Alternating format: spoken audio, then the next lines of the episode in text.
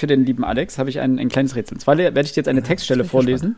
Die habe ich abfotografiert. Das heißt, ich muss gucken, ob ich jetzt hier zusammenstottere, weil ich ein bisschen. Deswegen Bilderrätsel, okay. ja, hier, ich kann es dir zeigen. Da, das Bilderrätsel. Ah, okay, gar nicht. Ich sehe nur eine weiße Fläche, aber okay. Ja. Du musst, also, deine erste Assoziation hätte ich dann gerne. Und vielleicht, also wenn du richtig gut bist und du könntest es wissen, also du kannst es wissen, dann sagst du mir Autor und äh, Titel des Buches, woher das jetzt ist. Wenn ich es auch weiß, darf ich es dann auch sagen? Nein, es ist ein Rätsel für den Alex, hat der Philipp Ja, gesagt. richtig. Ihr seid beide ausschließende Menschen. Ja. Ihr seid wie Wärter ja. im Gefängnis. Dann wären wir ja einschließende Menschen. Stimmt. Ja, aber gut, die, äh, die freien Menschen werden ja ausgeschlossen, also alles okay. Ist ja auch geschlossene Gesellschaft. Komm, komm. Dürfen, dürfen Versuch, versuch, versuch's gar nicht. Versuch's gar, gar nicht da rauszureden. Nee, ich bin gebombt, ich geb's zu. Du hast versagt. Aber auch einzelne, also ich zitiere, aber auch einzelne Bauwerke sahen irrsinnig aus, hatten die Haustür im Dach, Treppen dort, wo man nicht hinkommen konnte oder auch solche, die man nur kopfunter hätte betreten können und die in der leeren Luft endeten. Türmchen standen quer und Balkone hingen senkrecht an den Wänden, Fenster anstelle von Türen und Fußböden anstelle von Mauern. Es gab Brücken, deren geschwungene Bogen plötzlich irgendwo aufhörten, so als habe ihr Erbauer mitten in der Arbeit vergessen, was das Ganze werden sollte. Es gab Türme, die wie Bananen gebogen waren, auf die Spitze gestellte Pyramiden. Kurz, diese ganze Stadt vermittelte den Eindruck des Wahnsinns. Die erste Assoziation ist natürlich äh, Berge des Wahnsinns von äh, na, genau, Lovecraft. Ja, sehr gut. Ist er das gewesen? Nee, ist er nicht. Ist er nicht. Ist er eben nicht. Aber, das ist schön, dass die Assoziation kam, ist ein Kinderbuch. Kinder- und Jugendbuch. Alice im Wunderland. Nein. Alex darf noch? Unendliche Geschichte? Ja, richtig, sehr gut. Das ist die, äh, das Kapitel der alten Kaiserstadt. Äh, relativ am Ende. Ich will jetzt nicht spoilern, was da genau passiert, falls das noch jemand da draußen lesen möchte. Ist auf jeden Fall eine Leseempfehlung, großartig. Definitiv. Wir waren gerade bei dieser Stelle äh, im Vorlesen gestern. Und ich habe diese Passage gelesen, wie er die Stadt beschreibt, habe mich an unsere Folge über H.P. Lovecraft, kleine Werbung an dieser Stelle, wir, Alex und ich haben eine wunderbare Folge zu H.P. Lovecraft aufgenommen. Wer die noch nicht gehört hat, ähm, schaut mal bei uns im Podcast-Feed. Ich glaube, die vorletzte Buchbesprechung müsste das gewesen sein, die vor Murakami sozusagen. Habe mich an diese Folge erinnert und mich da ebenso daran und besonnen, dass wir darüber gesprochen haben, dass Michael Ende ja auch ein Lovecraft, ich weiß jetzt nicht, ob Fan, aber zum, auf jeden Fall ein begeisterter Lovecraft-Kenner und Leser war. Mhm. Und da dachte ich mir so, ja, es gab so Lovecraft-Anleihen in diverse Stellen, aber die fand ich am deutlichsten. Sehr gut. 100 Punkte. Gehen wir weiter zur 100-Euro-Frage. Ja. Gut. Nee, das war's schon. Das war schon. Ja. Hat mega Spaß gemacht. War, war ein toller Abend, genau. ja, ja. Fünf von fünf, gerne wieder. Versand, klasse. Versand, klasse. Verpackung äh, nee, 4, 5, war super. Nee, 4 von 5 war alles top. Genau. Schnell, schnell geliefert. Ja, hat, das hat er wirklich. Also schnell geliefert hat er. Hat er. Und das war, ohne war, war Ende. Auch leicht, war auch leicht. War auch leicht.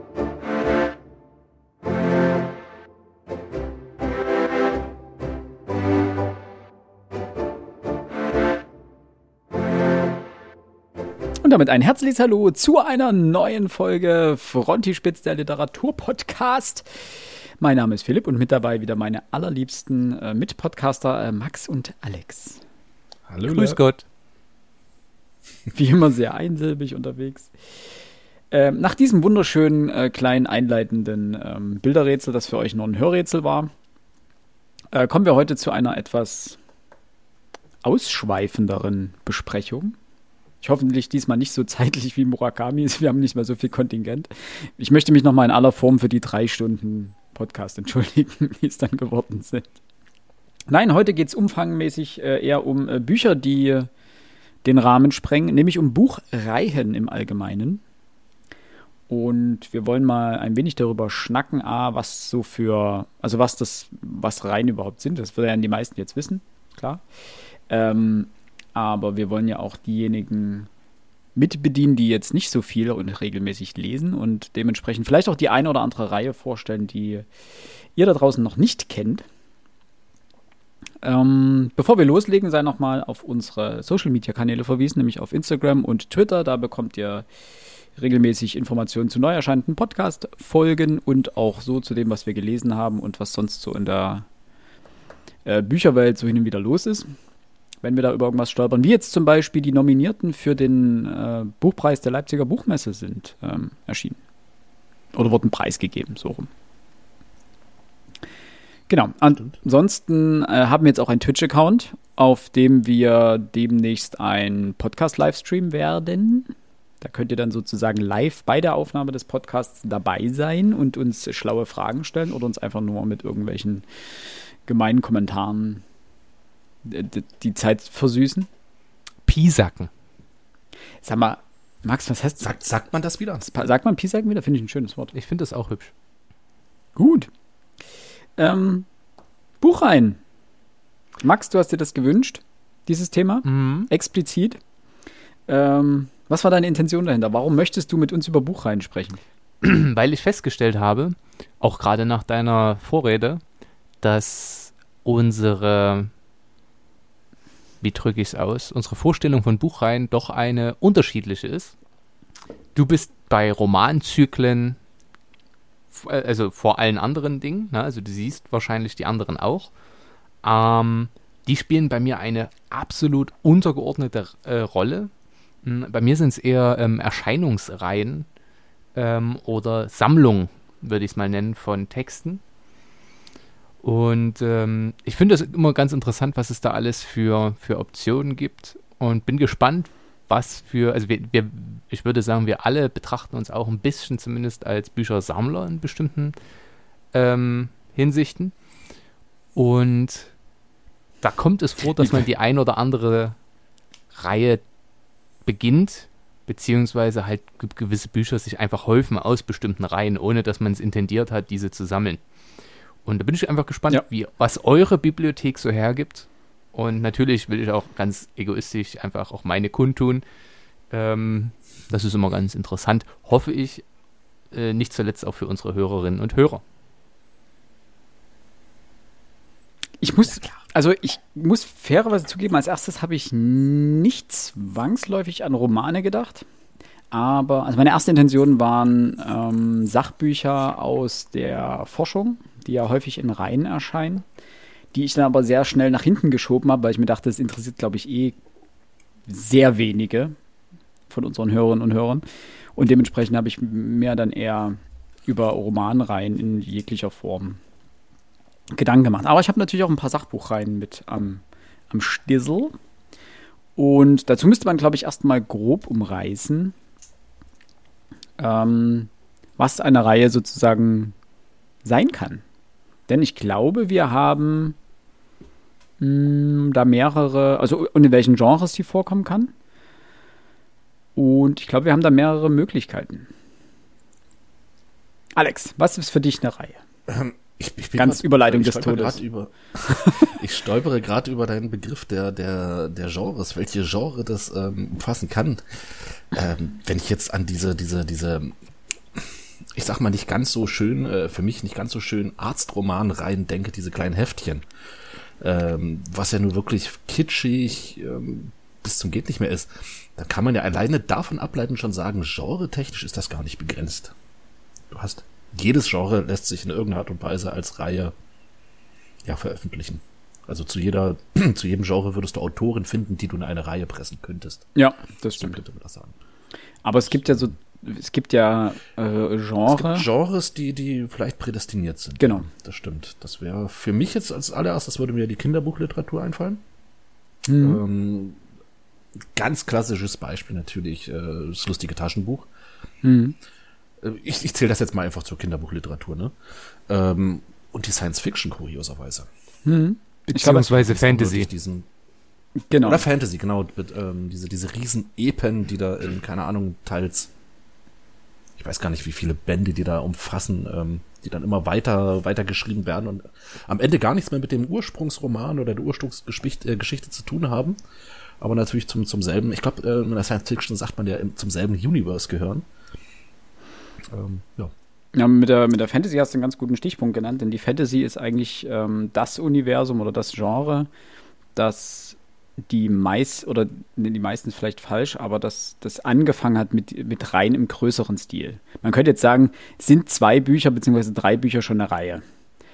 Wenn sie, wenn sie als Reihe angelegt ist, ja. Wenn dann keine neuen Bücher mehr dazukommen, ist das ja, das hast du ja sehr häufig im wissenschaftlichen Bereich.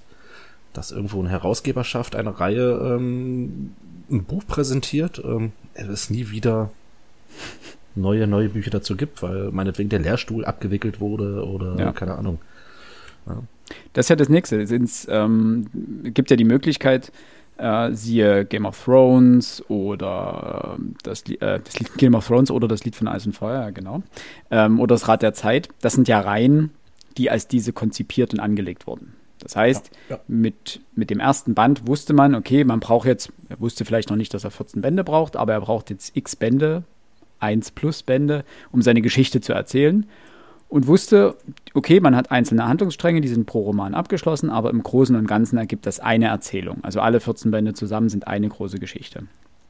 Und dann gibt es natürlich äh, Reihen, die lose zusammenhängen, wo man so à la Monster of the Week Bücher hat, die immer den gleichen Protagonisten haben, der immer wieder auftaucht, der Abenteuer erlebt, was auch immer tut.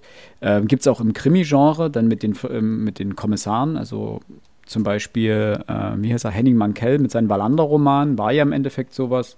Ähm, das ist jetzt keine klassische Reihe mit einer über, übergreifenden Handlung. Ähm, es gibt Elemente, die immer wieder aufgegriffen werden, aber die Romane stehen für sich. Die kann man fast auch in einer unterschiedlichen Reihenfolge lesen. Ja, wie gesagt, es gibt Elemente, die wiederkehren und es, dann gibt es Punkte, die, wo es Sinn ergibt, äh, Romane in einer gewissen Reihenfolge zu lesen. Ähm, aber es tut jetzt nicht weh, wenn du den vorletzten als erstes liest und dann dich irgendwo dazwischen den Rest äh, noch mit abwickelst. Ähm, das wäre dann so noch eine andere Möglichkeit für eine, für eine Reihenerzählung. Ich, ich würde auf den letzten Punkt mal ganz kurz noch was eingehen, ich, äh, eingehen wollen. Ich behaupte oder stelle jetzt einfach die Behauptung auf, dieses, es ist nicht schlimm, wenn du den vorletzten Roman als erstes liest. Ich glaube, dass viele Reihen überhaupt so erst entdeckt werden. Mhm. Ja, das, ähm, keine Ahnung, du hast irgendwo einen Roman, hast irgendwo eine Figur und kriegst später mit, ey Mensch, da stehen noch ähm, drei, drei Romane davor und irgendwie noch zwei danach. Hm. Ich glaube, das ist. So ging es mir bei meiner, bei meiner Frau halt mit Sebastian Fitzek. Ich weiß jetzt, äh, Quatsch, nicht, nicht Sebastian Fitzek. Also den liest sie auch wie bekloppt. Aber, oh, wie hieß er denn? Bella Donna war, glaube ich, ihr erstes oder berühmtestes Buch. Äh. Das sagt euch jetzt wahrscheinlich gar nichts, aber Jetzt stehen sie hier auch nicht. Ich, ich google das mal, ich google das mal. Das kriegen wir alles hin. Aber ähm, so, so, so ist das halt. Karin ähm, Slaughter. Karen Slaughter, genau. Karen Slaughter. Danke, danke, danke, danke. Ich glaube, die kam da irgendwie auch, äh, keine Ahnung, der Haupt, eine der Hauptfiguren, da, die, die taucht ja in mehreren Romanen auf und ich glaube, meine Frau hatte auch zu aller, zuallererst irgendwo ein mittleres Buch gelesen, war dann so begeistert vom Schreibstil, dass er mittlerweile wirklich den kompletten Kanon von Karen Slaughter bei sich zu Hause stehen hat. Das funktioniert aber nur, ähm, also in Anführungsstrichen nur innerhalb der, sag mal, Thriller, Krimi-Literatur äh, und ja. bei Sachbüchern logischerweise. Weil dort ist es fast egal, ob du mit einem mittleren Band einsteigst, weil die ja in sich abgeschlossen sind oder ein Thema behandeln, wenn man bei, bei einem Sachbuch bleibt. Ähm, und bei einem Fantasy-Zyklus, wenn du dir jetzt Rat der Zeit nimmst und sagst, oder keine Ahnung, fängst du nicht mit dem Herr der Ringe mit, Ringe mit dem dritten Band an und sagst dann, oh, da gibt es ja noch zwei davor. Da kommen diese kleinen Hobbits also. Ich glaube, eine Sache ist auch noch ähm, relevant. Ähm, häufig entstehen Reihen auch, weil das Thema zu groß ist, um es in einem Buch abzuhandeln. Ähm, nicht unbedingt fantasy-technisch, aber sehen wir da einmal die Otto-Reihe von Rebecca Gablé als Historienroman. Ähm, da kommt natürlich hinzu, okay, die, ob das als Trilogie angelegt ist, glaube ich eigentlich grundsätzlich nicht. Da fehlt auch noch der dritte Band im Übrigen. Ähm, aber es wechseln ja zwischendrin auch die Hauptfiguren. Vom ersten mhm. in den zweiten Band. Abgesehen von Otto natürlich und den historischen Figuren. Aber die Figur, die faktisch künstlich geschaffen hineingeworfen wird, die ändert sich. Und ähm, früher war es ja auch üblich, dass man Romane als Fortsetzungsromane veröffentlichte und damit faktisch reinschuf. Das kennen wir in der Form im Grunde genommen nicht mehr, dass man jede Woche dann sich die Frankfurter Allgemeine Zeitung kauft, um eben Band 14 von einer Erzählung, die wir heute einfach als ganzes Buch haben, äh, ja. weiterlesen zu können. Also das war früher auch die eine der wenigen Möglichkeiten, wirklich Geld mit Büchern zu verdienen. Mm, und dann gibt es Büchereien, die sind eigentlich keine, auch wenn sie so veröffentlicht werden. Ähm, als Beispiel hätte ich da jetzt Rolf Dobelli, hat ähm, diese ganzen Bücher, die Kunst des guten Lebens, des, die Kunst des klugen Denkens und so weiter, die klingen alle gleich, die haben alle ein ähnliches Design und haben alle ein ähnliches Thema, aber das ist nicht grundlegend als Reihe angelegt. Die sind einfach, wie sie sind. Das muss man dazu sagen, dass sozusagen die, das Övre eines Autors keine Reihe ist im Klassischen. Also bloß weil ich jetzt alle Murakami-Bücher zu Hause stehen habe, ist das nicht eine Murakami-Reihe, weil das einfach sind alles Bücher von diesem Autor und die haben vielleicht ein ähnliches Design, weil sie im gleichen Verlag erschienen sind, im besten Fall. Und in dem Wobei das ist, das ist ja dann eher Marketing-Gag der Verlag. Was heißt Marketing-Gag, ne? Das ist, aber ist, ist also, Marketing. Nehmen wir, genau. nehmen wir das Gag, das genau. ist Marketingstrategie. Genau. Und genau, ich wollte das jetzt nicht so negativ ausdrücken. Aber es ist per se erstmal noch keine Reihe. Es wird ja erst zur Reihe, wenn man sie inhaltlich miteinander verbindet. Und wenn wir bei Sachbüchern bleiben, dann ist es ja häufig so, dass die, die Thematik die Reihe verbindet. Oder, äh, das hat man häufig bei Tagungsbänden, dass es ein übergeordnetes Thema gibt. Zum Beispiel Religion des Mittelalters oder sowas. Und dann hat man dazu verschiedene Veröffentlichungen und ähm, also eine Mischung aus gesammelten Aufsätzen, Essays, ähm, Monographien etc., die dann sozusagen unter dem Deckmantel dieser Reihe veröffentlicht werden. Ähm, ich habe hier mal neben, ähm, nebenher, als ich ein bisschen diskutiert habe, mal geschaut nach der längsten Reihe, die Buchreihe, wie auch immer, die erschienen ist. Ähm, habt ihr selber mal geschaut? Oder soll ich euch jetzt einfach mal schocken mit den Zahlen, die ich hier gerade entdeckt das habe? Kannst, du kannst uns gerne schocken. Ich glaube, danach hatte ich irgendwann schon mal geschaut. Das war irgendwas, was ich überhaupt nicht kannte. Ähm, es ist tatsächlich Perry Roden. Ach so, die längste Reihe. Ah, okay, ja. Das, das so, genau, genau, genau. Ähm, erscheint seit dem 8. September 1961 ununterbrochen äh, wöchentlich in Form von Heftroman mit einer Druckauflage von aktuell 60.000 Heften. Ich lese das jetzt übrigens aus der Wikipedia-Seite ja. zu. Äh, vor. Ähm, mittlerweile über eine Milliarde verkaufte Hefte. Und würde man die Hefte, ähm, Gott, die Druckauflage, ah genau, erreichte mit 160.000 Heften im Jahr 2004 ihren Höhepunkt. Und was ich sehr witzig finde, ursprünglich angelegt sollte Perry Roden eigentlich nur als etwa 30 bis 50 bändige Heftserie erscheinen. Und mittlerweile sind sie bei, oh Gott, wo ist die Zahl? Jetzt ist sie weg. Also es sind ein bisschen mehr. Achso, 3000 Hefte mittlerweile. Okay. Über eine Milliarde Mal verkauft alle Hefte zusammen. Das finde ich schon beeindruckend. Na, in die ähnliche Kerbe schlägt ja äh, John Sinclair von äh, Jason Dark das war ja, es geht ja um den Geisterjäger John Sinclair und das ist auch ein wöchentlich erschienenes, sind ja eigentlich Groschenhefte. Das ist ja, das ist quasi das Pendant zum Arztroman oder zum Arztgroschenheft. Kommt auch einmal die ist Woche. Bei, bei John Sinclair ist das eine durchgängige Geschichte, weil damit rühmt sich kurioserweise Perry Roden. Ähm, ja, es ist grundlegend eine durchgängige Geschichte, die sich weiterentwickelt, aber die ep episodenhaft erzählt wird. Also es wird immer angefüttert mit, es ist auch ein bisschen Monster of the Week, aber dann gibt es wieder Erzählstränge, die, wo mehrere ähm, Erzählungen zusammengehören und die dann solche, solche Story-Arcs bilden. Und die sind auch schon, also ich hatte mir irgendwann mal eins am Bahnhofskiosk gekauft und das ist auch schon, ich würde sagen, uh, jetzt, jetzt muss ich glaube ich lügen. 1800, nee, die sind auch schon weiter. Ah, da gibt es auch noch haufenweise Sonderromane und so weiter. Gibt ja auch eine Hörspielserie dazu. Ähm, ist nicht ganz, ist glaube ich nicht ganz so erfolgreich wie Perry Roden. Aber prinzipiell das Bedeutende da war ja auch dran, das war sehr, sehr lange, hat das nur ähm, Jason Dark geschrieben, das ist ja ein Künstlername, der heißt ja irgendwie eigentlich anders. Ähm, hat das nur Jason Dark geschrieben und zwar wöchentlich ein Roman. Das ist jetzt immer nicht viel, es sind immer so 60 Seiten oder sowas. Ähm, aber die musste auch mal wöchentlich rausbringen und mittlerweile ist es, glaube ich, ein Autorenteam, das da schreibt. Also mehrere, die da zusammen oder die abwechselnd sozusagen ähm, Geschichten dafür schreiben. Ähm, was mich immer bei diesen Heftchen ein bisschen gestört hat, ist, dass die so im Zeitschriften-Kolumnenstil geschrieben werden. Das heißt, du hast pro Seite, also so ein bisschen größer als A5 vielleicht, und da hast du drei Spalten. Und mhm. das finde ich unglaublich anstrengend zu lesen, weil äh, Wörter ganz oft umgebrochen werden müssen und du sozusagen pro Zeile nur drei, vier Wörter hast und dann kommt schon der, der Zeilenumbruch. Ja. Aber ansonsten, Kinder, wo wir vorhin bei Kinderbuch rein waren, drei Fragezeichen, TKKG. Wobei TKKG, weiß ich gar nicht, ob es da Bücher, doch gibt es auch Bücher von, oder? Ich glaube. Die sind aber, glaube ich, später erschienen, behaupte ich mal. Das war andersrum, ne? Drei Fragezeichen gab es erst die Bücher, dann die Hörspiele. Wir hatten vorhin auf jeden Fall, um jetzt mal von der Einteilung oder der Definition der, der Schriftenreihe oder der, der Buchreihe wegzukommen, ähm, über verschiedene Buchreihen gesprochen. Eine davon waren die Reklamhefte. Ja. Die inhaltlich natürlich nicht wirklich zusammenhängen. Es gibt unterschiedlichste Editionen. Ganz klassisch kennt wahrscheinlich jeder die gelben Klassikerhefte. Es gibt indes noch, ich habe es mir extra aufgeschrieben, zumindest die, die ich besitze, äh, in Orange die zweisprachigen Ausgaben. Mhm. Ähm, in Grün die Erläuterung. Ähm, in Schwarz-Weiß mhm. die Was bedeutet das alles Reihe. Das sind immer Essays zu aktuellen Themen. Es gibt vor allem für Schüler relevant die XL-Ausgaben, wo sehr viele Anmerkungen zu bestimmten Klassikern stehen. Ähm, und wie ich feststellen durfte, auch eine rote Ausgabe für französische Texte. Jetzt meine Frage an euch. Das ist doch schön. Wie viele ja. Reklamheftchen habt ihr?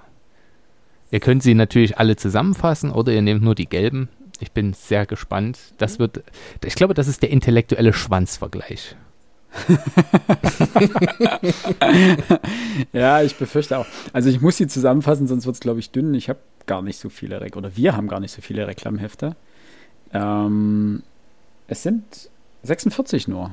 Also und ein paar zerquetsche, weil ich habe irgendwo noch alte Reklamhefte rumliegen. Ja, die habe ich auch noch, aber die habe ich jetzt auch nicht mitgezählt. Als die noch schwarz ja, waren. naja, oder so, so, so, so, äh, braun sieht so aus wie so Backpapier. So richtig oll. Nee, also wie gesagt, 46, das ist jetzt nicht so viel. Das ist bedeutend mehr als ich habe. Echt? Ähm, ich mag die Reklamhefte an sich nicht besonders. Also äh, ich habe sie mir eigentlich auch nur geholt, wenn es denn um die ähm, Originaltexte ging, ähm, weil die relativ günstig waren.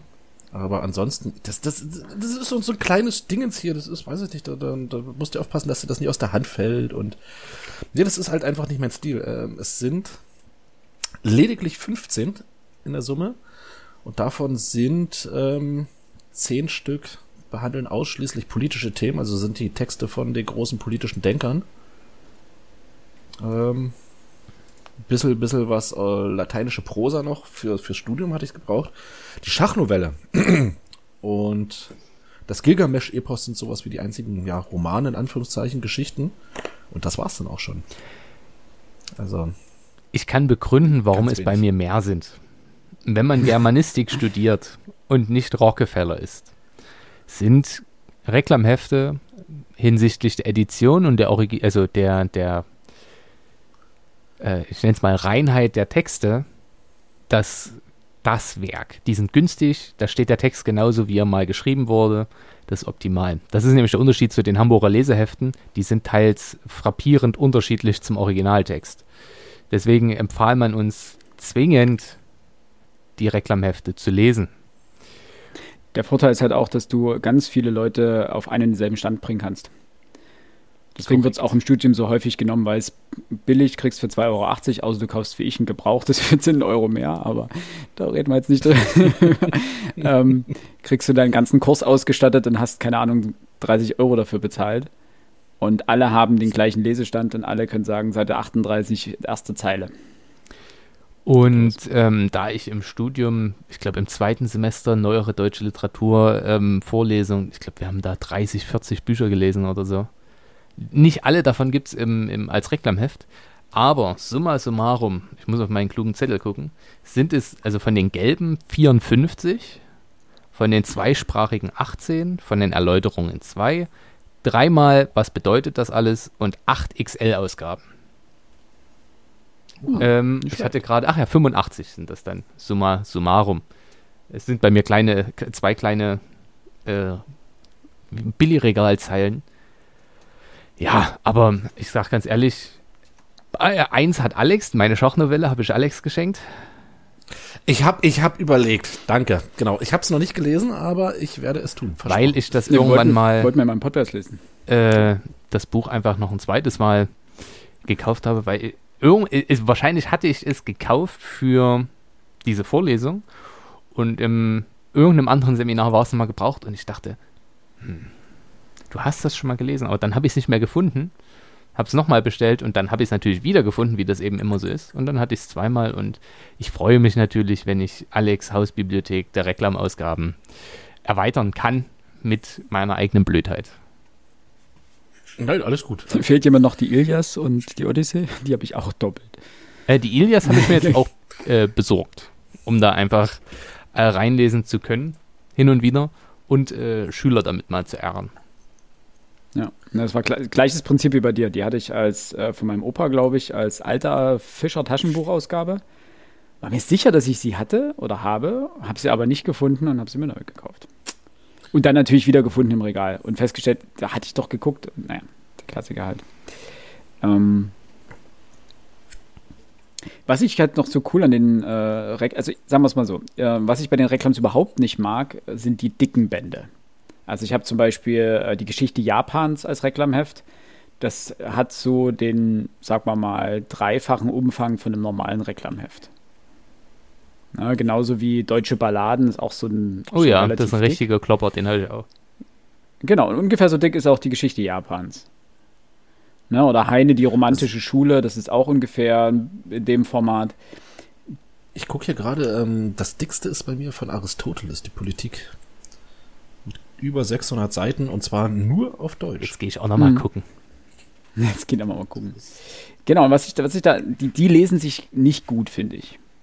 Weil das ist, das ist in, in den Ausgaben ist das einfach zu, das ist kleiner Text, das ist eng geklatscht.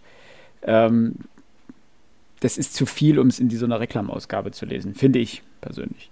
Ähm, wo ich die halt richtig cool finde, ähm, eben, wenn du sowas hast, Antigone, äh, das Gold von Caxamalca von, äh, von Wassermann zum Beispiel, Bahnwärter Thiel, ähm, keine Ahnung, das, das Wörterbuch der Architektur oder sowas. Also solche kleinen äh, Reklamhefte, wo du drin rumschmieren kannst. Und das ist nämlich dann cool. Du Mhm. kannst dann nämlich einfach ohne Rücksicht auf Verluste kannst du da drinnen mit einem Bleistift und mit sonst was rumschmieren. Kannst das wirklich zum Arbeiten nehmen und wenn es am Ende doch so ist, dass das Ding dir auseinanderfällt, dann sagst du dir ja, okay, dafür habe ich mich, konnte ich gut damit arbeiten, die 2,80 Euro investiere ich halt jetzt nochmal und dann habe ich es wieder, wenn ich es nochmal brauche. Also von daher. Mein breitestes ist der erste Band ähm, von Parzival, von Wolfgang von Eschenbach, mit sage und schreibe 735, 736 Seiten. Das ist ja eine, eine Reihe in der Reihe. sozusagen. Also das sind die ersten acht von 16 Büchern dieses Werkes. Ähm, der zweite Band ist ein bisschen kleiner. Ähm, und ja, man muss halt dazu sagen, es ist zweisprachig. Ähm, man hat zum einen halt in, in Versen den mittelhochdeutschen Originaltext und dann in Prosa die deutsche Übersetzung. Und ähm, natürlich reicht im Grunde genommen auch die, die Prosa-Fassung als Übersetzung, aber wenn man nicht ganz einrosten möchte, was das Mittelhochdeutsche anbelangt, dann muss man sich die Texte hin und wieder mal im Original anschauen. Und deswegen habe ich mir die dann immer gleich äh, zweisprachig gekauft. Das gleiche übrigens, das habe ich mir für die Rente vorgenommen, die noch ein paar Tage hin ist. Ähm, Catull oder Apuleius, die ganzen lateinischen Dichter, Mhm. Äh, da habe ich immer die zweisprachige Ausgabe, weil ich mir vorgenommen habe, wenn ich mal alt und viel, bin und viel Zeit habe, dass ich meine Lateinkenntnisse wieder ein bisschen auffrischen möchte. Ein bisschen, Gehirnjogging, ja. Ja, ähm, ich muss auch sagen, also ich habe relativ viel vor allen Dingen aus, äh, aus eben aus der Antike, also Horaz, Sophokles, ähm, Caesar und auch sehr cool äh, äh, 1000 Graffiti aus äh, Pompeji. Das ist sehr cool. Also das ist eine schöne aus äh, eine schöne Sammlung von zum Teil sehr vulgären ähm, Graffiti eben aus Pompeji. Bei, bei vulgär holst du mich doch sofort ab. Das ist doch meine, Ja, genau. meine Das- Kragenweite. Das Coole daran ist, äh, das kannst du halt super mit Studenten oder Schülern machen, weil du dann einfach zeigen kannst, die früher waren genauso drauf. Und haben das genauso an die Hauswand geschmiert. Ja, Kratzt. oder gekratzt. Gekratzt. Genau. Ähm, Ähm, bei den Reklamheften hätte ich mal noch eine Frage an euch. Mhm. Für Das, das bietet sich bei den Reklamheften immer so schön an. Ich bin ja jemand, der Bücher auch so ein Stück weit nach dem ja, ästhetischen Erscheinungsbild kauft. Und da ist ja nur die Reklamheftchen, gerade wenn man jetzt so wenige wie hat, äh, weniger hat wie ich, jetzt nicht unbedingt das Allertollste. Ähm, gehört das zu Reihen? Wenn ihr Reihen, seid ihr da ähnlich? Also wenn, wenn ihr irgendwo mal doch bewusst euch für eine Reihe entscheidet, ähm, dass ihr die Bücher in einem gleichen ja, Erscheinungsstil kauft oder dass ihr dann so sagt, nee, ich kaufe jetzt lieber nicht das Neue, weil es einen neuen Stil hat, sondern dann gehe ich doch irgendwo und gucke, ob ich es gebraucht bekomme, nur mit das Buch optisch ähm, ins Regal passt zu den anderen Büchern, die ihr stehen habt. I feel you, ja. Okay. Gott, bin ich nicht der Nee. Einzige. Aber, Danke. also es nervt mich dann richtig an. Ich muss, wie gesagt, für mein Antigone-Seminar musste ich, keine Ahnung, x-mal die Antigone kaufen. Ich habe, glaube ich, vier, fünf Ausgaben verschiedener Natur. Und davon sind zwei bei Reklam erschienen, nämlich einmal die nur die äh, Übersetzung und einmal die zweisprachige Variante. Wobei die Übersetzung jeweils von jemand anders angefertigt wurden, deswegen brauchte ich beide. Ähm, dann war eins Anaconda und Beck war auch noch irgendwo eins. Also, wenn die stellst du natürlich thematisch zueinander und die haben alle eine unterschiedliche Mhm. Größe. Und das eine ist Anaconda sogar Hardcover und das, das geht mir richtig auf den Keks. Weil das, weil das, das sieht dann im Regal auch so, so, so dämlich aus, weil das dann so abgestuft ist und so dick und breit und dünn und ach, das, kann ich, kann ich vollkommen nachvollziehen. Also wenn, ich hatte auch überlegt, die, die, da kommen wir gleich noch dazu, die Becksche Wissensreihe weiter zu sammeln, weil die einfach ganz hübsch nebeneinander aussehen und weil die thematisch ganz cool sind. Ja. okay. Ähm, bei mir kommt es immer darauf an, wie die, wie die Ausgaben sind. Also, wenn es irgendwie die Möglichkeit gibt, die gesammelten Werke zu kriegen, dann nehme ich immer die gesammelten Werke als Schuber, was weiß ich. Ähm, aber häufig sind die Reklamausgaben wirklich das Nonplusultra, was im bezahlbaren Rahmen liegt. Ich glaube, die Ein Okay. Eingrenzung muss man machen. Natürlich kann man sich von jedem dieser Bücher auch die historisch-kritische Ausgabe für 200 Euro pro Band holen. Ähm, aber rein inhaltlich und von der Editionsgeschichte und den Anmerkungen und ähnlichem ähm, sind die Reklambücher einfach gut. Ich, beispielsweise kein normales klassisches Faustbuch von, also im Rec, also in dieser gelben Ausgabe. Ich habe das nur Mhm. als, XXL, als XL und dann eben noch in zwei anderen ähm, Versionen, wo mir der Kommentar eben wichtiger ist als das, was überhaupt geschrieben steht. So drücke ich es mal aus. Ähm, weil inhaltlich nimmt sich das ja, also der Text bleibt ja derselbe. Mir geht es ja irgendwann nur noch um den Kommentar dazu. Und da gibt es eben Ja. relativ wichtige, um sich eben inhaltlich damit noch ein bisschen tiefgehender auseinanderzusetzen. Ähm, und es kommt hin und wieder vor, ich sammle ja so Bücher, ah, musste man noch lesen, musste man noch lesen. Und wenn dann mal wieder so 20 auf der Liste stehen, dann schicke ich die alle mal durch Medimobs und gucke nach den Reklamheften dazu. Und dann mache ich mal so eine Sammelbestellung und hau dann gleich alle mit einmal raus. Wenn ich aber schnell mal ein Exemplar brauche, dann gerne auch andere Verlage.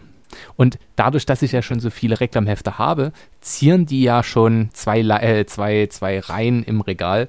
Da macht das keinen großen Unterschied Das mehr. ist wieder der, der große Vorteil bei Reklam, wenn du erstmal eine gewisse Anzahl hast, dann gibt das auch optisch wieder was her. Das ist vollkommen richtig.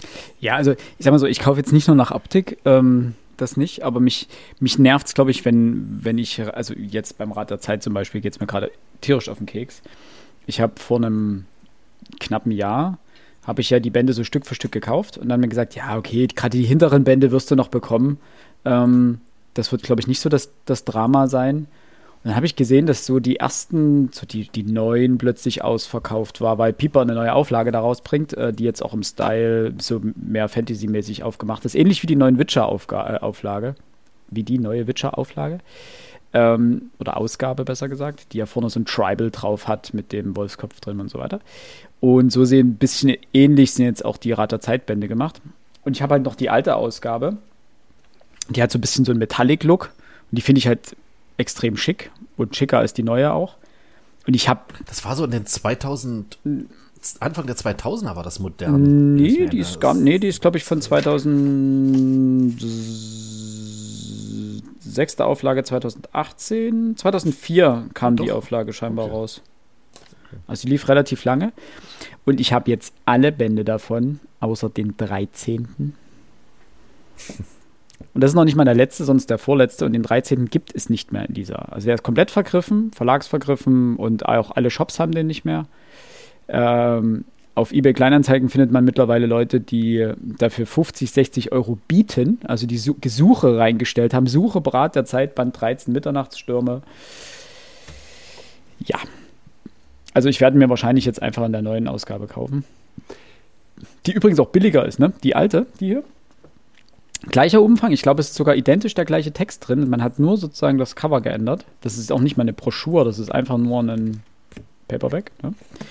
Äh, die alten Ausgaben haben irgendwas zwischen 24 und 28 Euro gekostet. Warum auch immer. Also manche schwanken halt im Preis. Es gibt auch keinen Grund dafür. Jedenfalls keinen nachvollziehbaren. Und die neuen kosten alle 20 Euro. Tja. Wenn ich du wäre, würde ich tatsächlich äh, auf Flohmärkten hin und wieder schauen. Ich glaube, da ist die Möglichkeit, dass du es günstig bekommst, relativ also deutlich höher als die, dass du sagst, nee, also ich gebe jetzt 60, 70 Euro für ein Buch aus, das ich eigentlich im normalen Einkauf auch für den 20 gekriegt hätte. Das Problem ist, ähm, der 13. Band, er wird ja noch nicht mal angeboten. Du findest im Internet, weder auf Ebay noch auf Ebay Kleinanzeigen, diesen 13. Band. Er wird nicht mal angeboten, nicht mal überteuert oder sonst irgendwas. Du findest die alte Heine-Ausgabe, wo äh, noch ein Roman sozusagen in zwei Teile geteilt wurde. Die findest du relativ häufig noch. Aber diesen Band in dieser Ausgabe findest du nicht. Das heißt, die, die ihn haben, behalten ihn scheinbar. Ja. Es besteht ja aber immer die Möglichkeit, dass es Menschen gibt, die sagen, ach, ich muss jetzt sowieso mal das Zeug loswerden, dann verteile ich es eben an die bedürftigen Philips, die das Buch Hat, brauchen. Genau. Hatte ich so ein bisschen gehofft, dass jetzt die, dass jetzt die, die Sammler sagen, ah, meine alten Ausgaben sind schon zerlesen, ich kaufe mir die neue Ausgabe. Die gefällt mir, da habe ich die schick alle komplett in einem Design im, im Schrank stehen. Aber scheinbar ist da noch nicht viel passiert. Hm. Max, aber du hast das von, oh nee, du, du hast das in der Vorbesprechung angesprochen. Äh, nämlich die, da kamen wir, glaube ich, auch überhaupt erst auf das Thema genau. rein. Äh, die CH Beck Wissen-Reihe. Genau. Ich besitze übrigens die davon bloß drei. Uh, also uh. auch diesen, diesen äh, intellektuellen Schwanzvergleich hast du wieder gewonnen. Ich besitze nur zwei. Nein. Nein. Da habe ich, da habe ich diesmal Alle. tatsächlich ein paar mehr. Ähm, das dürften sie um die acht oder neun sein. Uh. Ich habe es ich hab's jetzt leider nicht gezählt. Aber das sind so ein paar. Die finde ich einfach großartig. Also die haben ein handliches, schönes Format. Äh, ich, gut, man muss ja fairweise, äh, da haben auch viele unserer Professoren drin veröffentlicht. Musste ich feststellen. Ich möchte also an der Stelle sagen, da müsst ihr doch anmerken, den habe ich hier. Ähm, ist jetzt nur für, für die Hörerinnen und Hörer, die haben natürlich nicht viel davon. Bei äh, Sportfreund Breitenstein habe ich ja, glaube ich, selber irgendwann mal mit, also ich hatte auf jeden Fall die Datei zu diesem Buch mal auf dem Schreibtisch oder Desktop eher und natürlich, ähm, das müsste Philipp auch haben oder zumindest schon mal gelesen haben, wenn er sich mit Reiseberichten auseinandersetzt. Ähm, Frau Münklers äh, Marco Polo Buch. Genau. Ha, Habe ich tatsächlich nicht. Ich weiß nicht, ich glaube, ich habe es als Digitalisat. Wollte es mir aber noch kaufen noch. Ähm, ja, ich habe auch äh, schändlicherweise das von ähm, meinem Prof Jene nicht. Cäsar der hat, hat ja gemacht, oder? Ich glaube, C ja. Bin mir ziemlich sicher, der ist doch einer der wenigen, ja. der Cäsar schon zur Kaiserzeit zählt. Ähm, ja, eben. Und ist selber auch äh, Cäsar-Biograf. Aber ähm, war das ein Beckwissen? Ja, ist ein äh, CH Beckwissen gewesen. Ja, aus meiner Sicht, um, du ähm. hast es ja schon gesagt, die, die Reihe ist als solches einfach handlich, inhaltlich interessant und es äh, veröffentlichen wirklich absolute wie würde Lothar Matthäus sagen, Koniferen auf ihrem Gebiet. ähm, das, ist, das ist wirklich einfach eine gute Reihe. Jetzt äh, weiß ich nämlich, äh, die Römische Republik hat er auch äh, im CH Beck äh, Wissen Verlag ähm, publiziert und das war das, was ich kannte von ihm. Äh, Cäsar, die Biografie, habe ich äh, von Bringmann gelesen. Vom Klaus. Mhm. Ja, von Auch dem sehr gut, also wirklich eine sehr gute Biografie. habe ich irgendwo eine Geschichte der Demokratie. Ach nein, das, das Volk regiert sich selbst, aber es ist eine Geschichte der Demokratie in Griechenland. Ähm, nur halt mit Ausblick in, in die Gegenwart. Ähm, Sehr schön, wenn du Klaus Bringmann und Cäsar, also wenn du CA anfängst zu googeln, kommt Klaus Bringmann Catering. Finde ich gut. Aber es gibt ja vielfältige wissenschaftliche Buchreihen, also pop populärwissenschaftliche Buchreihen. Ich glaube, das ist das Zentrale. Ich Philipp hält sich Bullshit den Kopf. erzählt. Ja, Cicero, nicht Cäsar, hat Bringmann geschrieben. Das war ein Fauxpas. Ist ja fast das Gleiche. Kommissar. Okay, na dann. Ähm, aber es gibt ja noch die Surkamp-Wissenschaft-Reihe, die äh, relativ große Beliebtheit erfährt. Und, was hatte ich mir noch aufgeschrieben? Äh, die Wissenschaftliche Buchgesellschaft hat ähm, Studienreihen, die tatsächlich gute Ja. Einführungsbände sind oder, wozu ich sie nutze, gute Zusammenfassung, um daraus ähm, Informationen zu ziehen für den Unterricht zum Beispiel. Ja, also auch ich muss mich ja bei bestimmten Sachen nochmal belesen, wie war das jetzt en Detail, damit ich auf Rückfragen der Schülerinnen und Schüler reagieren kann. Und äh, eine Reihe, die mir immer empfohlen wurde, aber die viel zu teuer ist, als dass ich mir da mehrere Bände von holen könnte, oder viel mehr Bände, ist die Oldenburger Grundriss-Geschichte-Reihe. Das sind, glaube ich, 25 Mhm. Bände von der Urzeit bis heute gefühlt. Wahnsinnig gut, aber auch, ich glaube, 25 Euro der Band. Ja, Das ist für mich auf die Menge dann nicht bezahlbar, deswegen habe ich davon bloß drei und alle gebraucht. Ähm, war aber für Unterrichtsversuche äh, immer notwendig, denn ich muss ja auch den, äh, das Thema behandeln und da Sachanalysen drüber schreiben. Und etwas zitieren, was nicht bei Wikipedia steht, ist schon wünschenswert. Das ist übrigens, finde ich, einer der großen Pluspunkte der CH Beck-Reihe. Äh, die kosten ja alle 8,95 Euro, glaube ich. Man muss fairerweise sagen, die sind nicht sehr umfangreich. Das sind immer 120, 130 Seiten, irgend sowas. Das heißt, äh, es, aber es ist ein konzentrierter Überblick immer über das jeweilige Thema. Also ich habe jetzt hier gerade von Gerd Schwerhoff Inquisition. Auch bei dem hatte ich äh, Vorlesung. Ja, ich auch. Wobei, nee, die Vorlesung nicht direkt, aber ich habe Vorträge von ihm gehört bei uns. Äh, und Volker Reinhardt, äh, die Borgia. Der hat äh, jetzt das neue Buch über die Pest geschrieben. Fällt mir gerade ein. Ja, Das wollte ich mir unbedingt noch kaufen, bin aber noch nicht dazu gekommen. Ich habe eine Idee, aber ich kann das jetzt hier nicht im Podcast sagen, weil wenn die Folge veröffentlicht wird, ich erzähle es euch dann danach, sonst kriegt die Person mit, dass ich das gut für sie finde. die, die Ähm, Macht der Seuche. Ne? Genau, so heißt das neue Buch von ihm. Gerd Schwerhoff natürlich auch, hat jetzt eine Geschichte der Blasphemie herausgebracht ähm, im CH Beck Verlag. Diesmal aber als Hardcover und groß und als große Monographie. Ähm, nur damit hier, damit wir die Facts straight kriegen und den Autorinnen und Autoren, in dem Fall Autoren, ähm, ihre neuesten Bücher zuordnen. Apropos, Ja, Volker. Hm? ja, nee, erzähl erstmal. Ich wollte so, das Thema wollte- wechseln, Volker- alles gut. Achso, äh, kannst du gerne machen. Volker Reinhardt, also falls jemand äh, für die italienische Geschichte, Kunst und Kultur interessiert, dann ist Volker Reinhardt euer Dude. Der hat da sehr viel darüber geforscht, also ähm, sei es über die Medici, ähm, generell die Geschichte Roms, äh, Geschichte Italiens, Renaissance in Italien und so weiter. Da ist Volker Reinhardt ein ziemlich guter Anlaufpunkt. So, jetzt darfst du das Thema wechseln. Genau, als letzte äh, Reihe der Sachbücher, populärwissenschaftlich, gibt es die, und ich möchte sie nochmal an dieser Stelle allen Leser, äh, Hörerinnen und Hörern, die sich in irgendeiner Weise fortbilden möchten, aber vielleicht eher einen, ein kleines Portemonnaie mit haben, äh, empfehlen. Von der Bundeszentrale für politische Bildung existiert die Schriftenreihe. Also die weißen Bücher mit roter Gestaltung dazu, roter Rahmen.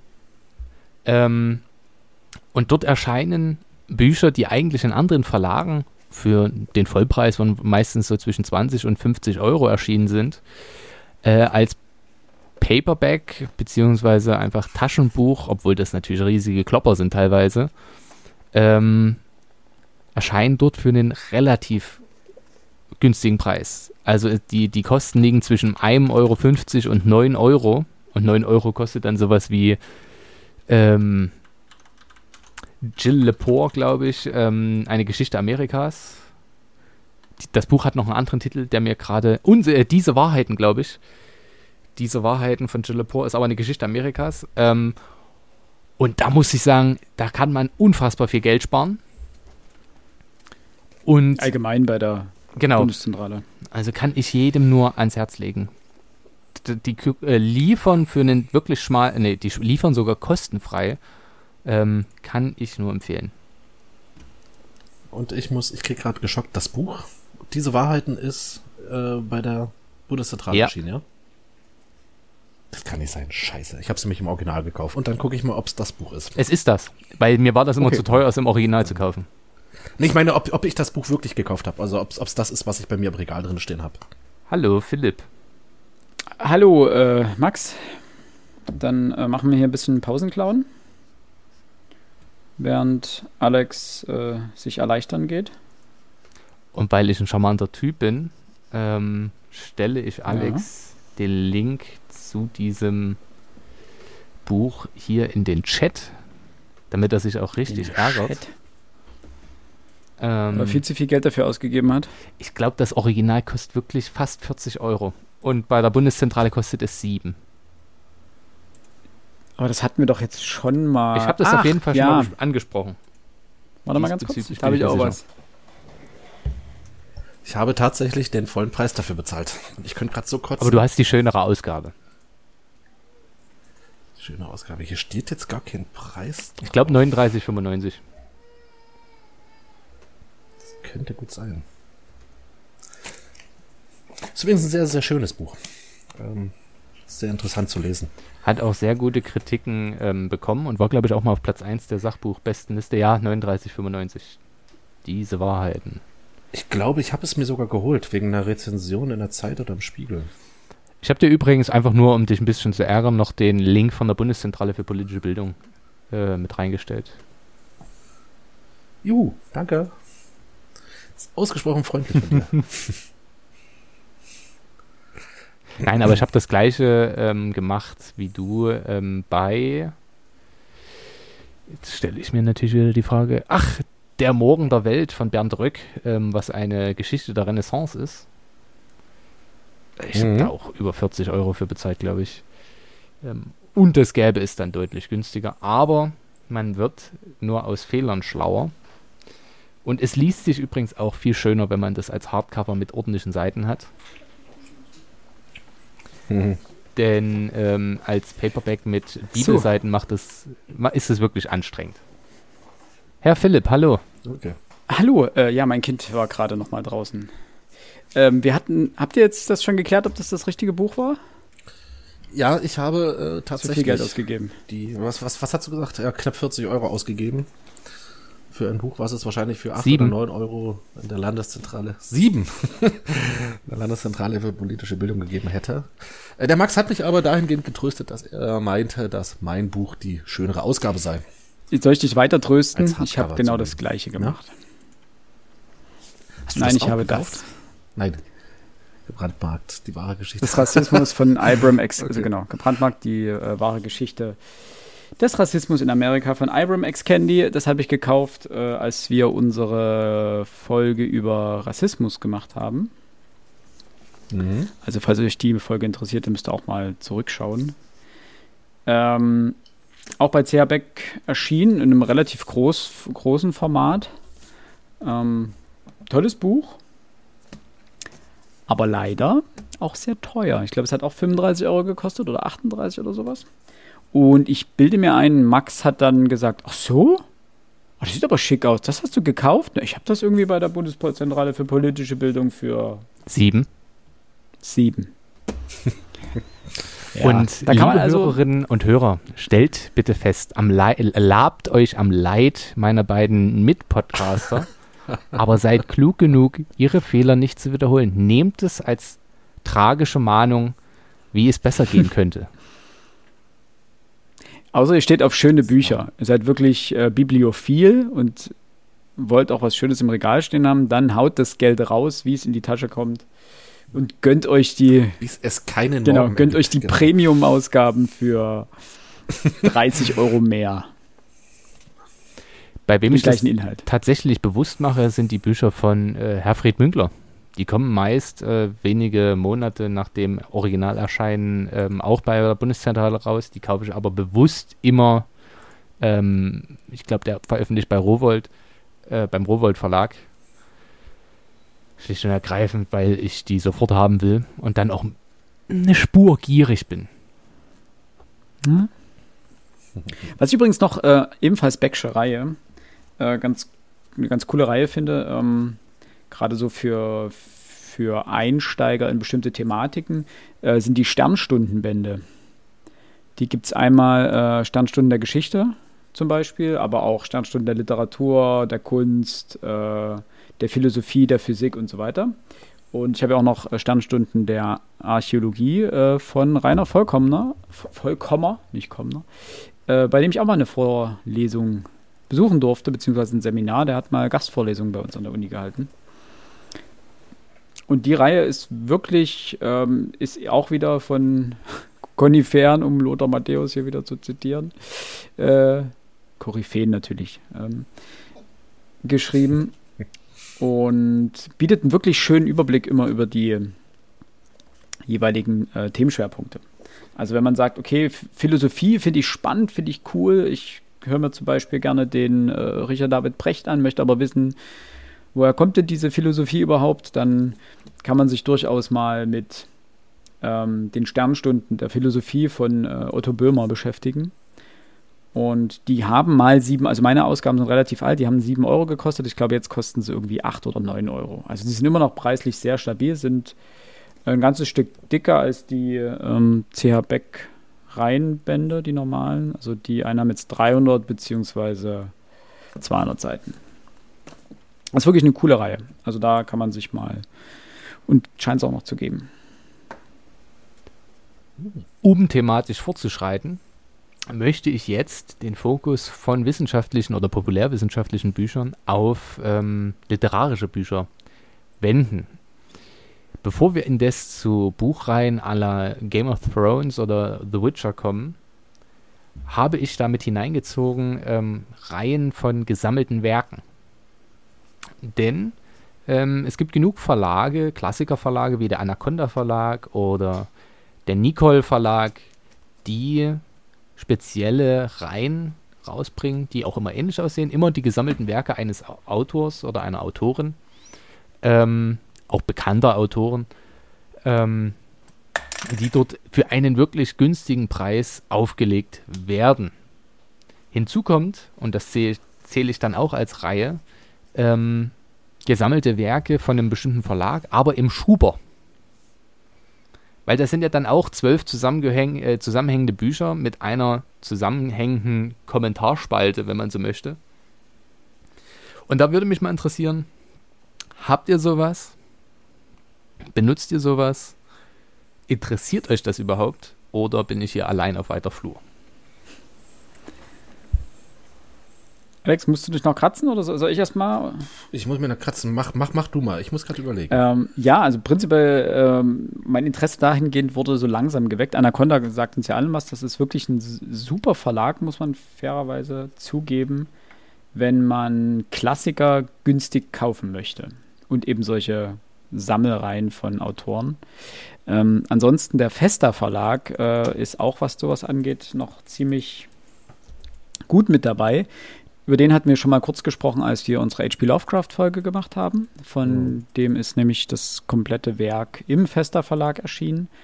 Und zwar, jetzt mussten wir kurz helfen, Alex. Ähm, es sind auf jeden Fall die Paperbacks gibt's beim Fester Verlag. Das sind die mit diesem Ja.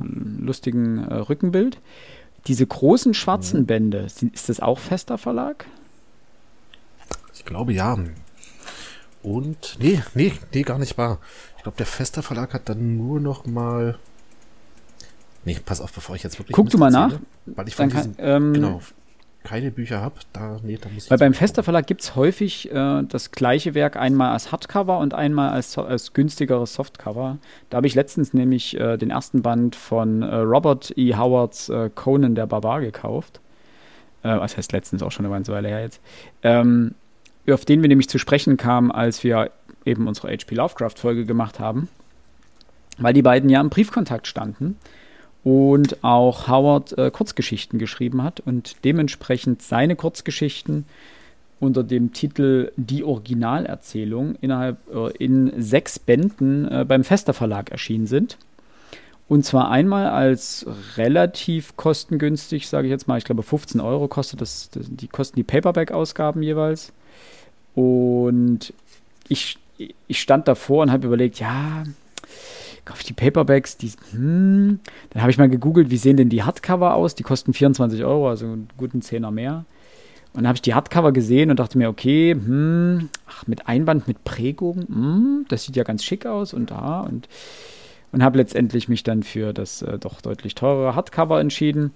Ausschlaggebend war übrigens nicht die Goldprägung vorne drauf, also ja noch ein Schutzumschlag drumherum, sondern, ihr beiden könnt sehen, alle anderen müssen es nur hören, das Lesebändchen. Ich liebe ja Bücher mit Lesebändchen. Ich finde das großartig, wenn Bücher Lesebändchen haben. So, ich habe mal geschaut. Der Fester Verlag hat die Geschichten von Lovecraft in wirklich allen möglichen Variationen herausgebracht. In diesen, äh, in dieser vierfachen, in den vier Bänden, die mhm. ich habe, die ich besitze. Als komplett, äh, aus, als komplett, komplettes Werk, als sechsbändiges komplettes Werk im Schube ähm, die langen Novellen von ähm, Lovecraft sind auch als Einzelwerke erschienen. Und ähm, dann nochmal, ich weiß jetzt nicht, auch das können jetzt unsere Hörer nicht hören. Du redest da von den schwarzen Büchern. Meintest du rein zufällig? Ja, genau, die Lovecraft-Bibliothek. Genau. Die ist Bibliothek oh, des genau, so ist ebenfalls genau. im Fester Verlag. Dann ist die einzige oder eine der wenigen oder Ausgaben, die HP Lovecraft-mäßig nicht im Fester erschienen sind, äh, einmal das Lesebuch, was wir gelesen hatten als erstes. Ähm, auch für die oh. Folge. Und Wobei, dies, dies, ähm, das war ja der Fischer Verlag, der hat übrigens noch mehr Bücher mittlerweile. Ähm, genau, dann gibt es ja noch dieses, dieses Lovecraft. Äh, HP Lovecraft, das Werk. Das ist ja so ein großformatiges Buch mit auch seinen Kernerzählungen und unglaublich vielen äh, Dokumenten noch, also teilweise abgelichteten äh, Briefen, ähm, Porträts, Randbemerkungen, Kommentaren, alles Mögliche. Mhm. Ja. Krass, krass. Oh, wo wir bei literarischen Reihen sind, bevor wir dann eventuell ähm, noch kurz auf so spezielle Reihen zu sprechen kommen, gibt es natürlich auch immer so, solche Sammel- Reihen, nenne ich sie jetzt mal, die unter einer bestimmten Thematik stehen, aber inhaltlich eigentlich nicht zusammenhängen. Ähm, da ist mir eingefallen, die Süddeutsche Zeitung Bibliothek hat, äh, ich weiß gar nicht, wie viel sind das, 100 Stück? Also auf jeden Fall die von, von der Feuilleton-Redaktion der Süddeutschen Zeitung ausgewählten ähm, Bücher, die scheinen sich auch zu ändern, weil hier Milan Kundera, die unerträgliche Leichtigkeit des Seins ist die 1. Und ich glaube, der Name der Rose ist auch die 1. Ne, die 2? Ha, dann ist es die 2. Okay. Dann scheint sich das nicht zu ändern, äh, sondern die scheinen einfach weiterzuzählen. Ich habe Quatsch erzählt. Aber das ist genau sowas ähm, als quasi hier hinten drauf steht 50 große Romane des 20. Jahrhunderts, ausgewählt von der Feuilleton-Redaktion der Süddeutschen Zeitung. Also das ergibt doch Sinn.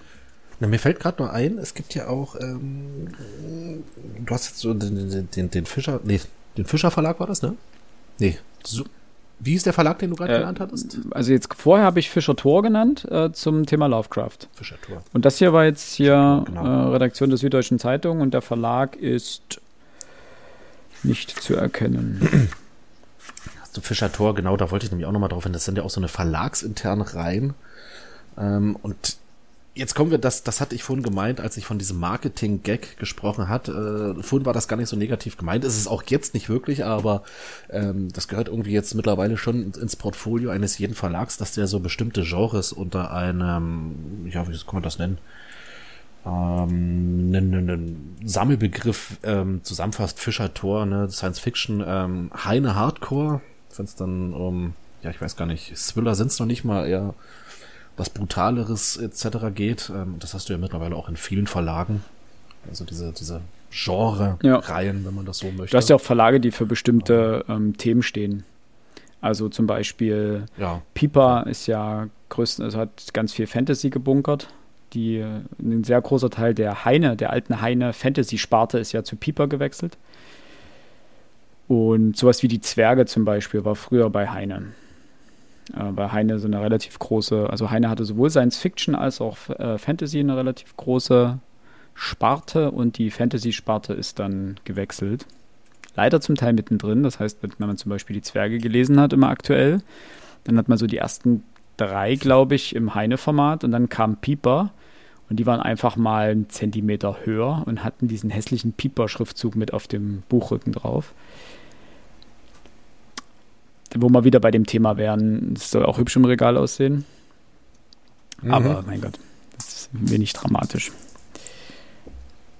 Aber dazu können wir gleich nochmal kommen. Ähm, Max, hattest du noch, äh, wolltest du noch was zu deinen Sammelausgaben? Lass mich auf mein kluges Zettelchen schauen.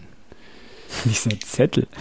Also von diesen Brot, Eier, Milch. Genau. Von den Anaconda-Ausgaben habe ich fünf Stück. Die sind auch so hübsch, weil die so gold geprägt sind hinten drauf. Das ist ja, ne? äh, und die kosten bloß den schmalen Taler von 10 Euro. Das heißt also, die kann man sich auch mal zum Nikolaus oder so schenken lassen. Anaconda hat nur ein ganz großes Problem. Die haben wahnsinnig viele Rechtschreibfehler drin. Ja. Also ich glaube, die sparen unter anderem daran, dass die sich so die äh, die letzte ja, Lektüre nochmal sparen oder den, den, den, den letzten Lektor sich nochmal sparen. Oder einen günstigen nehmen. Ähm, ja, beziehungsweise ja, es sind ja gemeinfreie Texte. Ähm, und ja. du merkst eben, dass die genommen werden zwischen zwei Bände, äh, zwei, zwei Buchrücken gepresst und dann ist gut.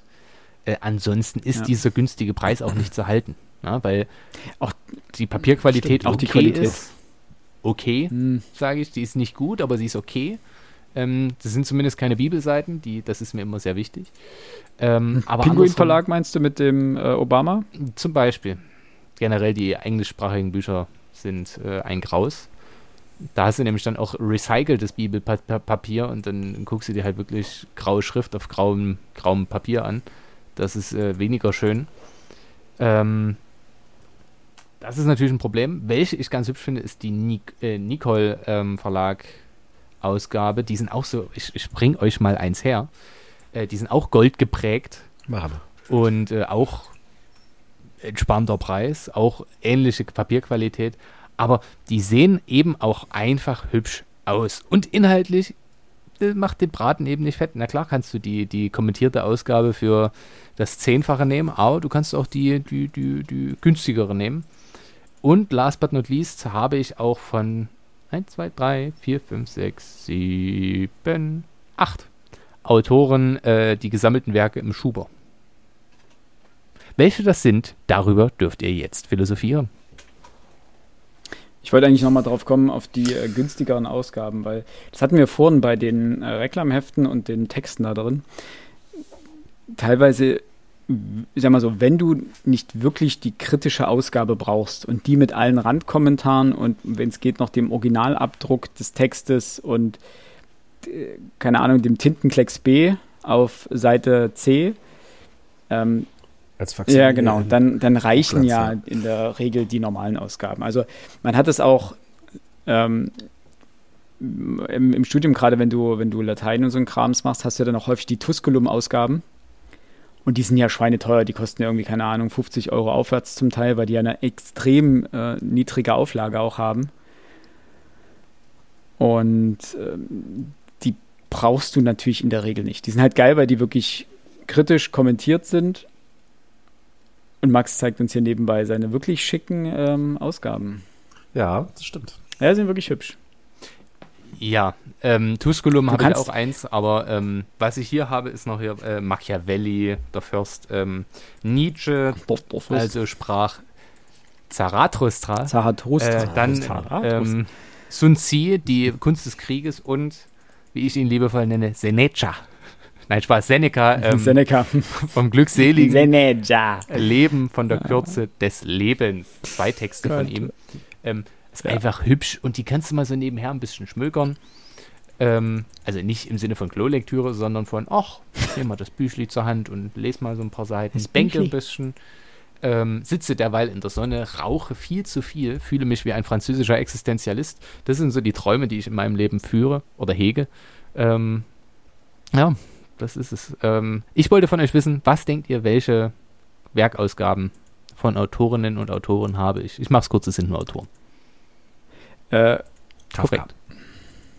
kurz noch ein. Da bin ich, jetzt, ich hab's Ja, gesehen. ich, hab's ich, gesehen, ja. äh, Heine. Nein. Schade. Äh, dann der eine Typ, von dem du uns mal erzählt hast. Ähm, irgendein Lyriker. Genau Genau der.